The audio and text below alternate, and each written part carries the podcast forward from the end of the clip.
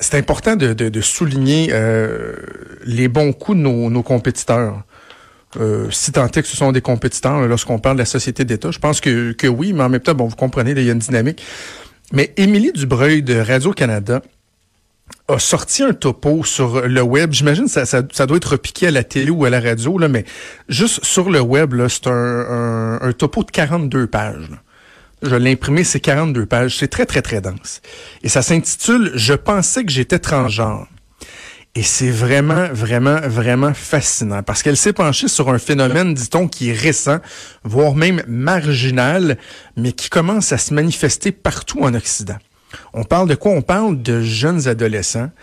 Euh, et, il, semblerait que dans bien, bien, bien des cas, c'est des, euh, des femmes qui euh, décident de changer leur identité pour une, identité masculine.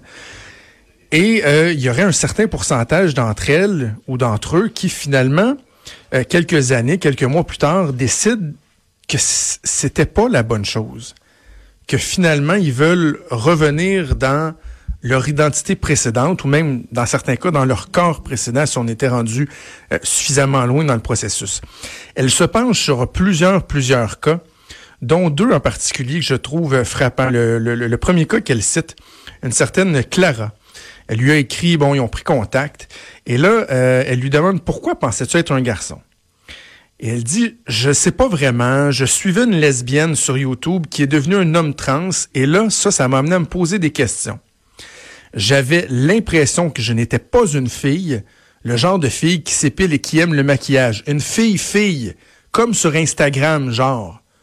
Donc, je me suis dit que je devais être un gars. Elle dit, quand j'y repense, ça me donnait aussi un sentiment d'appartenance. C'est très le fun. Quand tu fais ton coming out, tu as full de support. Les autres trans sur Internet te disent, bravo, on est avec toi. J'aimais ça, ce côté-là, appartenir à un mouvement, parce qu'à l'école, ce n'est pas si facile d'avoir un sentiment d'appartenance. Première donc euh, série de questions que ça soulève, c'est l'importance, l'impact des médias sociaux chez nos jeunes. sais, YouTube, c'est pas juste du divertissement, même chose pour Instagram.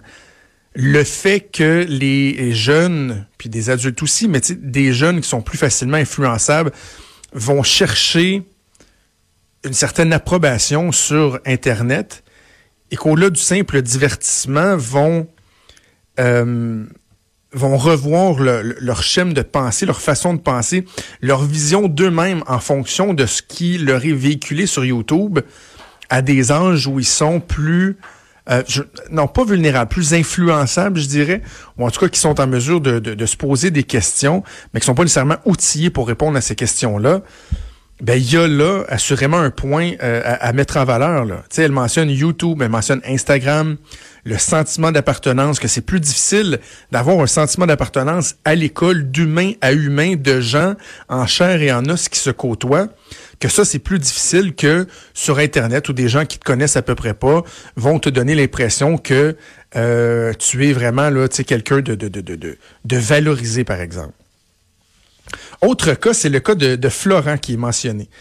Euh, Florent, et, c'est Émilie Dubreuil qui le dit, dit, tu sais, son père, c'est un artiste de gauche qui habite à Montréal. Donc, sans tomber dans les clichés, la journaliste de Radio-Canada cadre bien le contexte.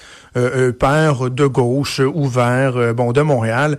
Et là, à 14 ans, sa fille lui annonce tout bonnement comme ça qu'elle est un garçon. Et son amie d'enfance, elle, vient de faire la même chose. Et finalement, bon, il décide d'accepter ça. Florence devient donc Florent. Mais ses parents se posent des questions et disent, pourtant, dans son, dans, son enfance, il n'y a jamais eu des manifestations de ça. L'enfant était suivi par un psychologue depuis longtemps parce qu'il était très anxieux et la psychologue avait jamais décelé des signes de ce qu'on appelle la dysphorie de genre, donc lorsqu'on a l'impression d'être dans le mauvais corps, si on veut. Et il dit, le père, quand il me parle de ça, il se dégage comme une impression de fausseté. J'ai le sentiment de parler à une page Wikipédia. Le décloisonnement des genres, c'est formidable, insiste-t-il, mais là, ironiquement, j'ai l'impression d'être au contraire face à un hyper-genrisme. Et euh, à un certain moment, donc, ils vont dans une, dans une clinique à Montréal pour, euh, pour parler avec un médecin du fait que bon, leur fille qui est un garçon finalement, ben, voudrait prendre des médicaments, ce qu'on appelle des bloqueurs de puberté. Et là, les parents racontent qu'au bout de 20 minutes, il y a une endocrinologue qui a prescrit des, bloqueurs de puberté. Imaginez, là.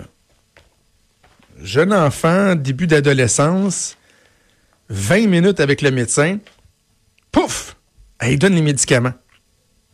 Et après avoir eu la prescription de médicaments, on lui a conseillé ou prescrit ou on l'a référé à un psychologue pour aller en discuter c'est assez particulier. On conviendra que c'est assez particulier de voir un système qui finalement va dire oui, oui, au bout de 20 minutes, là, sans trop poser de questions, on te donne des bloqueurs de puberté, on va freiner les transformations de ton corps liées à la puberté pour que tu puisses commencer à opérer le changement. Puis, oh, by the va donc voir un psychologue, tout ça va t'aider, l'acceptation à l'école, tes proches, la famille. C'est très particulier. on devrait aller plus loin. Et là, le, le, je pense le paragraphe qui, qui, le, qui parle le plus dans tout le, texte au complet, c'est la mère de Florence, devenue Florent, redevenue Florence finalement par la suite, qui dit être tout à fait mal à l'aise avec la pression sociale qui laisse peu de place au doute. Si on doute, dit-elle, on est automatiquement anti-trans. Et remettre la transition médicale en question, c'est perçu comme être en faveur d'une thérapie de conversion pour les homosexuels digne des pires obscurantismes. Fait qu'imaginez, il y a des parents qui se disent, à cause de la pression sociale, du fait que, oui, évidemment, oui, il faut s'ouvrir à la différence, il faut comprendre qu'il y a des gens euh, qui l'ont pas facile avec euh, un phénomène comme celui-là, c'est-à-dire de sentir qu'on est né dans le mauvais corps et que c'est un phénomène qui est bien réel, qu'on doit l'encadrer, qu'on doit l'accepter, qu'on doit surtout les soutenir. Mais il y a une normalisation aussi qui s'est opérée au cours des années. Là.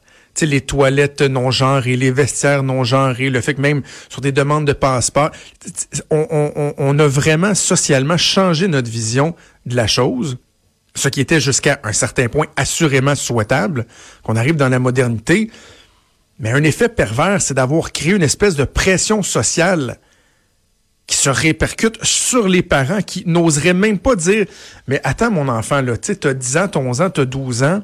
Je comprends que tu as été influencé par ce que tu vois sur les médias sociaux, par des amis, euh, par des définitions que tu as lues sur Internet, parce que tu te cherches un peu, tu te questionnes sur ton identité sexuelle. D'ailleurs, dans un des cas, finalement, la jeune fille, c'est pas qu'elle voulait devenir homme, c'est qu'elle était lesbienne elle était homosexuelle. C'est ce qu'elle s'est rendu compte quelques années plus tard, mais après avoir pris des bloqueurs de puberté, euh, euh, etc. Donc, ce questionnement-là, il est très pertinent de voir notre relation face à ça. Le fait qu'on ne puisse pas remettre en question ou poser des questions ou soulever des questions, même quand on parle de nos enfants.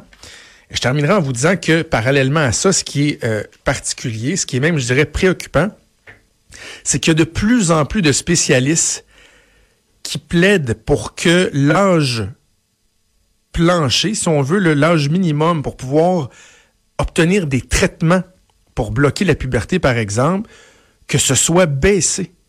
De faire passer ça de 13 ans à 8 ans.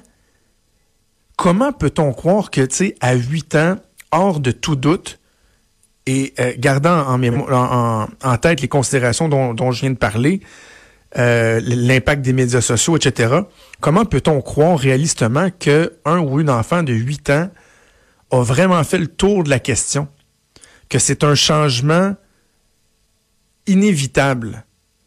Parce que, imaginez, si on parle de la détresse des enfants qui ont l'impression d'être nés dans, dans le mauvais corps, la difficulté d'acceptation en société par rapport à ce phénomène-là, Imaginez lorsque non seulement vous passez au travers ces changements-là, ces difficultés-là, et que finalement, vous devez revenir en arrière. Dans le premier cas dont je vous parlais, la jeune Clara, elle a dit, c'est beau, j'ai accepté que finalement, je m'étais trompé, que, puis que finalement, je suis un garçon, mais je suis pas capable de dire à l'école. À l'école, ils m'ont accepté comme ça, le cheminement a été fait, ils ont changé mon nom, etc.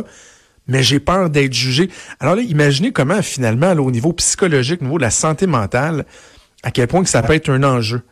Donc, tu sais, en conclusion, continuons de, s'ouvrir, d'être conscients d'une réalité, mais aussi soyons prudents. Et quand on voit qu'il y a un phénomène comme celui-là qui prend de l'ampleur, c'est-à-dire des gens qui finalement vont, vont, vont revenir sur euh, le processus qu'ils avaient entamé, mais que parallèlement à ça, il y a des spécialistes de la santé qui disent non, il faudrait aller encore plus vite, nous donner encore plus de moyens, alors qu'il y a ce qu'on appelle, il y a même un terme consacré à des détransitionneurs. Mais je pense qu'on on devrait tout de moins euh, s'assurer d'une certaine prudence.